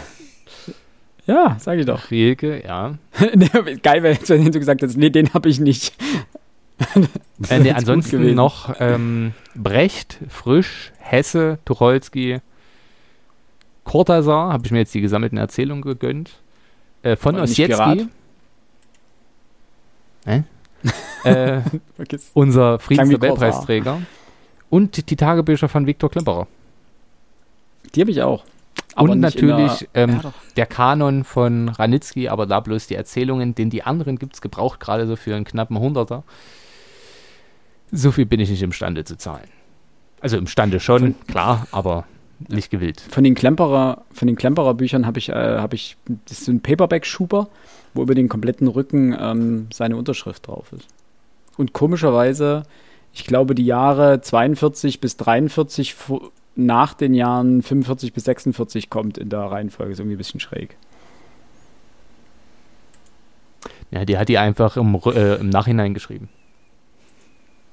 Möglich. Übrigens noch nicht. kurz, ähm, keine Ahnung, ähm, noch kurz zu den Tusculum-Ausgaben. Wenn ihr an der Uni seid, viele Universitäten haben von De Gruyter äh, einen Online-Zugang, wo ihr die zwar sehr unpraktisch in einzelne PDFs pro Kapitel zerlegt, aber ihr könnt sie lesen online. Da kommt ihr günstig ran über die. Download, downloaden, ist das, ist das noch möglich? Das war zu meiner Zeit noch möglich. Ich glaube, das haben, hat man dann aber eingestellt aus. Ist möglich. glaube ich, noch. Ist, ist noch möglich? Max, Also- aber du kannst es, okay. glaube ich, immer nur PDF-weise runterladen. Das heißt, du hast dann ein Buch hat dann so 30 PDFs oder sowas. Ja, gut, die kann man ja Ja, dann brauchst du aber das. Programm zu. Passt das Wir so. hatten ja immer den Vorteil, dass wir es in der Forschungsstelle diese Premium-Ausgabe von, vom Adobe Reader hatten, wo ich mich dann auch einfach mal eine halbe das- Stunde natürlich außerhalb der Arbeitszeiten hingesetzt habe und diese PDF-Dateien zusammengefügt habe zu einem großen, ganzen, schönen Dokument, das man Gibt es aber auch nötigenfalls... kostenlose Dokumente. Ich wollte gerade sagen, also so PDF-Creator. Ja, aber da hast du immer noch 17 Viren Sand auf dem am Computer Meer. und auf die würde ich gern verzichten. Eine PDF 24 geht. Da kann man. Ich denke auch. So, Alex wollte noch irgendwas sagen. Ich fiel dir rüde ins Wort. Äh, ich wollte gar nichts sagen. Ich, ich, nee, eigentlich nicht. Ist dir mir Weiß ich nicht. gefallen? Bestimmt. Wahrscheinlich habe ich bloß gehüstelt. Nee, ähm, ja, wenn ich noch was sagen soll, eigentlich nur, ich habe tatsächlich von keinem einzigen Autoren oder keiner einzigen Autorin gesammelte Werke zu Hause. Und schon gar nicht im Schuber. Also ich habe zwar natürlich von einigen Autoren alles, was die geschrieben haben, als Buchform vorliegen, aber nicht als im Sinne einer gesammelten Werkes und schon gar nicht im Schuber Ich auch nur durch Zufall. überbewertet. Ich habe die Klemperer Bücher von meiner Mutter geschenkt bekommen. Ähm, und ansonsten lese ich ja nicht autorenzentriert, deswegen kommt das bei mir in der Regel nicht vor. Kommen wir abschließend noch zu Romanreihen. Ich glaube, das äh, bietet noch ein breites Feld, das wir indes, um nicht wieder den Rahmen zu sprengen, ähm, doch begrenzt halten wollen. Das heißt also, wir sagen, welche wir besitzen, vielleicht kurz was zur Handlung. Zum Witcher würde ich nichts weiter sagen. Da könnt ihr euch einfach die ganzen Podcast-Folgen anhören, die wir schon drüber geschwätzt haben. Haben, haben, nicht zu viel Dialekt sprechen. Ähm, könnt ihr euch dann anhören. Ähm, bei mir ist diese Reihe sehr begrenzt. Aber ich bin sehr gespannt auf eure Romanreihen oder Romanzyklen, die ihr bei euch habt. Du hast gerade von Zyklen gesprochen. Das wäre noch, äh, ab wann ist denn für euch eine Reihe eine Reihe? Ich hätte spontan gesagt 3 plus. Also drei, Drei Bücher plus, ist für okay. mich noch keine Reihe. Das ist eine Trilogie und fertig. Ist kurz vor der Orgie. Ähm, ja, Es ist der Schlafmangel, man darf es mir nicht übel nehmen. merkt, man merkt schon. Äh, ja, nee, also 3 plus ist dann, glaube ich, bei mir so der Knackpunkt, wo ich sage, das ist, ähm, weil es häufiger auch so ist, gerade in der Science Fiction und der Fantasy, dass, äh, dass so ein Dreier, also eine Trilogie, so ein Dreiergespann geschrieben wird. Bietet sich natürlich mhm. auch vom grundlegenden Aufbau äh, einer Spannungskurve sehr gut an. Ähm, deswegen wird das vermutlich auch so häufig gewählt. Ist auch ein überschaubarer Rahmen. Man braucht die Geschichte nicht eng fassen. Äh, man hat den Vorteil, dass man auch dies, den ersten Roman kurz halten kann und erstmal das Publikum antesten kann und ähnliches. Also da gibt es schon ähm, viel Praktisches. Aber klar, klassische Reihen, die man so rumstehen hat, sind äh, Harry Potter.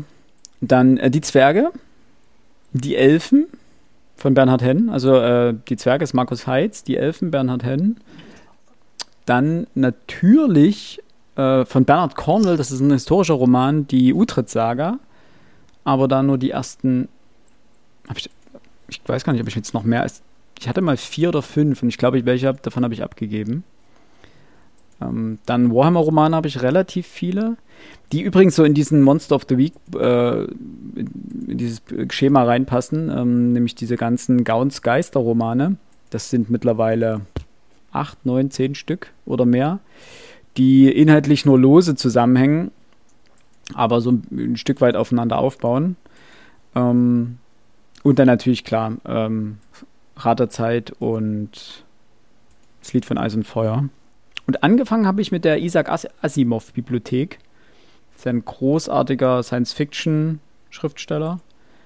Und der hat den Foundation-Zyklus geschrieben und dann noch haufenweise Romane drumherum. Also es sind auch ewig viele, die bei Heine übrigens in einem sehr, sehr schicken Layout erschienen sind. Äh, da habe ich aber nur Ich, der Roboter und äh, Geliebter Roboter. Also die, die ersten beiden sozusagen, weil das die Erzählungen waren, die mich jetzt auch am meisten interessiert haben, erstmal so vornweg. Und dann, ja, das war, war sowas, was wir jetzt vorhin mit der, mit der Süddeutschen Bibliothek hatten.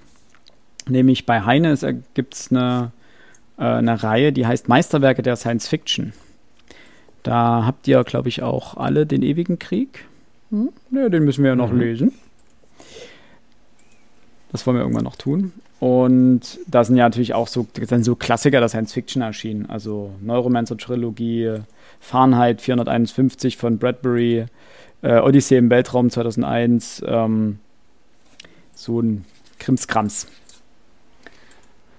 Aber ja, interessanter Krimskrams, das muss man ja an der Stelle auch sagen. Sehr. Sehr. Also das Coole an, an solchen Reihen ist, ähm, gerade an diesen gesammelten Bibliotheken, wenn man keine Ahnung von der Thematik hat. Wenn man sagt, du, ich will mal Science Fiction lesen, äh, was gibt's denn da so? Dann kann man immer diese, diese Meisterwerke ranziehen und sagen, ja, nimm, nimm doch mal was daraus. Die haben natürlich zum Teil den Nachteil, das muss man erwähnen, dass sie ein bisschen sperrig vielleicht für heutige Leser sind, wenn man sich den falschen rausgreift. Aber sind zum großen Teil zeitlos. Alex, du hast du in deinem Kopf alles. Ähm, du hast tatsächlich, ähm, nein, ähm, ich habe so das Problem, dass, dass ihr festgelegt habt, äh, 3 plus. weil da fällt bei mir eine ganze Menge weg. Ähm, tatsächlich habe ich, was Reihen angeht, lediglich ähm, Lovecraft, okay, das ist ja schon genannt, und ähm, das Lied von Eis und Feuer von Martin. The Witcher. Ansonsten sind es gar nicht mehr so. Na, Witcher wollten wir ja, ja nur nicht nochmal beschreiben, aber wir können ja sagen, dass wir den alle haben, um noch Werbung für unsere Podcast-Folge zu machen. Ja, die müsst ihr euch unbedingt anhören. Die Witcher-Folgen sind großartig. Das Beste ja. überhaupt von uns. Und wir wollen dieses Jahr sogar fertig werden. Jedenfalls mit der Hauptreihe. So Gott will. So Gott will. Nee, ansonsten war es das mit rein. Und bei 2 Plus? 2 Plus? Ähm, wir machen das wie im Abitur. Menge. Wir schrauben einfach unsere Erwartungen immer weiter runter, bis möglichst viele durchkommen. Bis wir in Brandenburg angekommen sind. Genau. Das hast du gesagt. Gut, du kommst ja aus Brandenburg, ähm, ne? Deswegen. Ich komme aus Brandenburg eben, ich darf das ja sagen. Ja. Ähm, ich sehe hier gerade ganz prominent vor mir, aber das gehört meiner Frau. Ähm, meine Frau hat ja das komplette Werk von Sherlock Holmes und tatsächlich im Schubert sehe ich hier. Also nicht von Sherlock Holmes, sondern über Sherlock Holmes. Das war mehr als ein Band dann. Das sind, es sind hier tatsächlich drei Bände, aber wenn ich mir den mittleren angucke, dann hat der gefühlt irgendwie 5000 Seiten. Ganz so viele werden es nicht sein. Der Max hat gerade so gefeiert, als ich Sherlock Holmes äh, sagte. Na, das hängt damit zusammen, dass ich ja, dass du vorhin meinst, nee, also solche Sachen, also gesammelte Werke und dann auch noch im Schuber. Nee. Meine Frau, nicht ich, meine ja, Frau. Du schiebst nicht auf sie. Deswegen, deswegen habe ich es vorhin auch gar ihr nicht beachtet. teilt Äh, jetzt alles. Erstens das, zweitens seid ihr verheiratet, werdet also gemeinschaftlich veranlagt. Okay. Also in dem Fall nehme ich das, was ich von zurück äh, gesagt habe, nehme ich hiermit zurück. Und ich habe tatsächlich von einem Autoren habe ich das gesammelte Werk zu Hause, ähm, nämlich, ich kann es gar nicht lesen, wer hieß denn, denn der gleich? Das müsste man eigentlich wissen. Äh, Arthur Conan Doyle. Genau, äh, Sherlock Holmes. Nein, ansonsten wäre es ähm, auch schon oft genug genannt, äh, Tribute von Panem, drei Bücher. Stimmt. Maze Runner, drei Bücher. Und ich habe es noch leider noch nicht, ähm, noch keine Rezension drüber geschrieben. Ähm, die Darktown-Trilogie von, oh Gott, wie hieß der gleich? Thomas Mullen. Die die habe ich jetzt auch noch fertig da. Hatte Mir äh, fällt gerade noch. der King Stephen nicht auch ähm, eine Tri äh, nicht Trilogie, aber eine Reihe geschrieben? Der dunkle Turm. Der dunkle Der dunkle Turm, genau. Der dunkle Turm, schwarzer Bin Turm? mir Der dunkle sicher. Turm, Ich glaube glaube auch ich. The, The Green Mile ist nicht als ein Buch erschienen, sondern in Gott, sechs oder sieben kleinen Bänden, die erst später dann zusammengefügt wurden. Okay. Aber der dunkle Turm sind ja wirklich, das sind ja teilweise so 1000 Seiten Romane und davon, keine Ahnung, 10 oder sowas. Da habe ich einen Überblick verloren. Habe ich immer mal überlegt, ob ich die anfange, aber da hat mich der Umfang dann einfach abgeschreckt. Ich habe noch, ist mir gerade eingefallen, ähm, so als kleiner, als Jugendroman, ähm, der Clan der Otori von Lion Hearn. Die gehören auch alle meiner Freundin, muss ich dazu sagen, fairerweise. Ich muss ja jetzt immer aufpassen. Ähm, aber da habe ich den, den ersten hatte ich als Paperback selber gelesen und dann habe ich sozusagen ihre weitergelesen, aber nicht komplett. Ähm, lustige Geschichte dazu. Ich fand das immer so, äh, als ich die damals als Jugendlicher gelesen habe, fand ich das eine richtig coole Samurai-Geschichte. Samurai-Ninja-Intrigen, voll cool. Ähm, Aber und dann irgendwann vor fünf, sechs Jahren, wir haben die ja im Schrank stehen und dachte ich mir, ah, das ist ja mal cool, wenn man die wieder mal lesen würde, aber keine Zeit zum Lesen, also habe ich mir das Hörbuch ge äh, geholt. Und dann haben wir das als Hörbuch gehört und wir haben beide, glaube ich, das erste Hörbuch nicht durchgehalten. Wir gedacht haben, was ist das für ein Schmalz und Kitsch? Das ist ein, ja, als Jugendroman wirklich, ne? Also es geht wirklich, es- also mit cooler Ninja-Action ist irgendwie nicht so viel, aber ganz viel Herzschmerz und Liebe und wie die beiden sich dort anschmalzen die ganze Zeit, ist schwer auszuhalten. Fand ich aber scheinbar damals als Jugendlicher wirklich gut. Dementsprechend, äh, ich denke, als Jugendroman funktionieren die auch gut und die haben eine sehr schicke Aufmachung. Ähm, haben die als Hardcover da. Äh, ansonsten habe ich auch noch kleine Sachen, ähm, wo ich glaube, einige könnten die von euch durchaus gelesen haben. Die Robert Langton Bücher von Dan Brown. Ja. Die, Aber ist das, ist das auch als Reihe Ja. vermarktet? die? Robert Langton Reihe geht okay. weiter. Ähm, denn die anderen Bücher von Dan Brown haben sich auch etwas verkauft, aber nicht in dem Maße wie die ähm, Robert Langton. Reihe. Plus davon kommt ja jetzt bald eine Serie heraus, ich glaube bei Amazon Prime. Butter Ain't Show. Ähm, ansonsten habe ich hier noch auf meinem klugen Zettel die neapolitanische Saga von Elena Ferrante, die ich ja schon mehrfach benannt habe und gepriesen habe. Kürzlich habe ich meiner Frau Mama ähm, den ersten Band ausgeliehen. Ich bete, dass sie ihn gut findet und die anderen dann auch haben möchte. Ähm, des Weiteren, Die Warringham-Saga von Rebecca Gablé. Die habe ich zwar nicht gelesen, bei mir ist es bloß Otto, weil Otto der Einzige ist, der mich interessiert, aber Ach so, ich dachte, jetzt angefangen zu lesen. nö. Meine, meine Mom hat alle Bücher von, von Gablé gelesen. Also wirklich alle, Ah, alle. das. Da habe ich tatsächlich mal, glaube ich, ich müsste jetzt lügen, 10, 15 Bücher gleichzeitig bei Medimobs nur für sie bestellt, damit die dann mal alle hatte und dann so, ja, wenn sie mal Zeit hat, naja, und dann am Wochenende. Dann ist das ja auch so ein Mensch wie, wie wir, die sich dann sagt, naja, wenn ich dann mal Zeit habe, und dann, dann schlafe ich halt nicht. Dann, dann liest sie halt bis um sechs auf dem Samstag. So, das finde ich, finde ich Ja. ganz, ganz ulkig. Grüße gehen raus Die an Mama. Die Warringham-Bücher sind ja auch mit wechselnden Protagonisten. Da übernehmen ja dann sozusagen die Kinder der Ursprungsprotagonisten in Anführungsstrichen dann äh, die, die Erzählung weiter. So ein bisschen wie bei die Tore der Welt, nein, wie heißt es ursprünglich? Die Säulen des Himmels von Ken Follett. Richtig? Ich glaube, es sind Säulen? die Säulen der Welt und Tore des Himmels.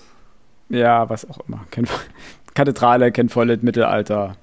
Die Säulen der Erde. Sag ich doch. Säulen der Erde, na, siehst du. Aber es gab, ging doch dann weiter auch mit die Tore des, ach, irgendwas noch mit Himmel und mit, Ja, ja, ja. geht's, das Ich sind ja auch glaube, auch bei drei oder diesen- vier Bände. Historischen Romanen gibt es ganz, ganz viele Reihen. Ähm, Sabine Ebert hat ja auch ganz Die Wanderhure. Ja, Die musste noch kommen. Keine Folge ohne die Wanderhure. denkt immer an meinen, oder nicht meinen Gag, es ist der Gag von Marc-Uwe Kling gewesen, die schönsten Wanderwege der Wanderhure. Ich glaube, das ist, das ist für mich der beste Joke dazu. Einfach, boah, was, also ich habe ja nichts gegen das Vermarkten von einer guten Idee. Das ist ja grundsätzlich einfach klasse. Das soll er machen und die sollen ja Geld verdienen. Aber was mit der Wanderhure angestellt wurde, ich will nicht wissen, wie viele Abklatsche und ähm, Teile generell es davon gibt. Und deswegen fand ich diesen Joke immer wirklich hervorragend. Was wir übrigens auch noch alle gelesen haben, beziehungsweise unsere Haushalte, muss man fairerweise sagen, weil ich glaube, Alex hat es nicht gelesen. Äh, die Chemie, also die, die Simon Beckett-Romane von David Hunter. Nicht alle, aber. Wobei, Max, du hast alle gelesen, ne? Nee, Nur so, nur die drei. ersten drei. Ah, okay. Danach ähm, verlor die Handlung mehr und mehr ihren Reiz. Eigentlich muss ich ehrlich sagen, Ja. ich fand schon den zweiten Ba- Band nicht mehr gut. Da bin ich ausschließlich wegen des Protagonisten dran geblieben. Aber das ergab für mich, also da war ich noch jünger. Also war ich so 19, 20 und noch nicht so, lit also weiß nicht, ob ich mich jetzt als literarisch gefestigt bezeichnen möchte oder bezeichnen sollte, aber mir ist mit 19, 20 schon aufgefallen, irgendwie ergibt das hinten und vorne keinen Sinn und ist ganz schöner Käse. Im zweiten Band. Im ersten Band habe ich da immer noch drüber hinweggeguckt, da war ja auch dieses äh, Forensische einfach so, wow, cool. So, ähm, und jetzt muss ich ehrlich sagen, boah, pff, immer wieder den gleichen Abgleich. Ich muss nicht immer wieder, haben wir schon hundertmal gesagt, ich muss nicht immer wieder die gleiche Geschichte lesen. Ähm, Genau. Außer bei Robert Lenken, das ist mein Guilty Pleasure. Es ist mir auch völlig egal, wie an den Haaren herbeigezogen jeweils immer die Handlung ist. Für mich sind das Reiseführer für schöne Städte, die man sich irgendwann mal anschauen sollte. Ich denke, das ist ein gutes Fazit. Denn wir müssen an dieser Stelle Schluss machen. Wir überziehen ansonsten eh wieder. Ich habe ja noch ungefähr 20 Tabs offen mit Büchern, über die man jetzt reden könnte. Das äh, vertagen wir auf die nächste Folge. Wenn ihr Fragen, Wünsche und Anregungen habt, schreibt uns gerne auf Twitter oder Instagram, ähm, welche Reihen ihr gerne lest oder gelesen habt. Ob es da welche gibt, die unbedingt jeder gelesen haben muss. Ansonsten bleibt uns nicht viel, außer euch eine schöne restliche Woche zu wünschen. Bleibt gesund und wir hören uns als nächstes Anfang Mai mit einer nächsten Buchbesprechung. Äh, eventuell, hoffentlich zu dritt, eventuell nur zu zweit, je nachdem, wie sehr Alex Sohnemann ihn in Anspruch nimmt. Auf Trab hält. Genau. Gut. Macht's gut, bleibt gesund. Cheerio! Ciao, tschö.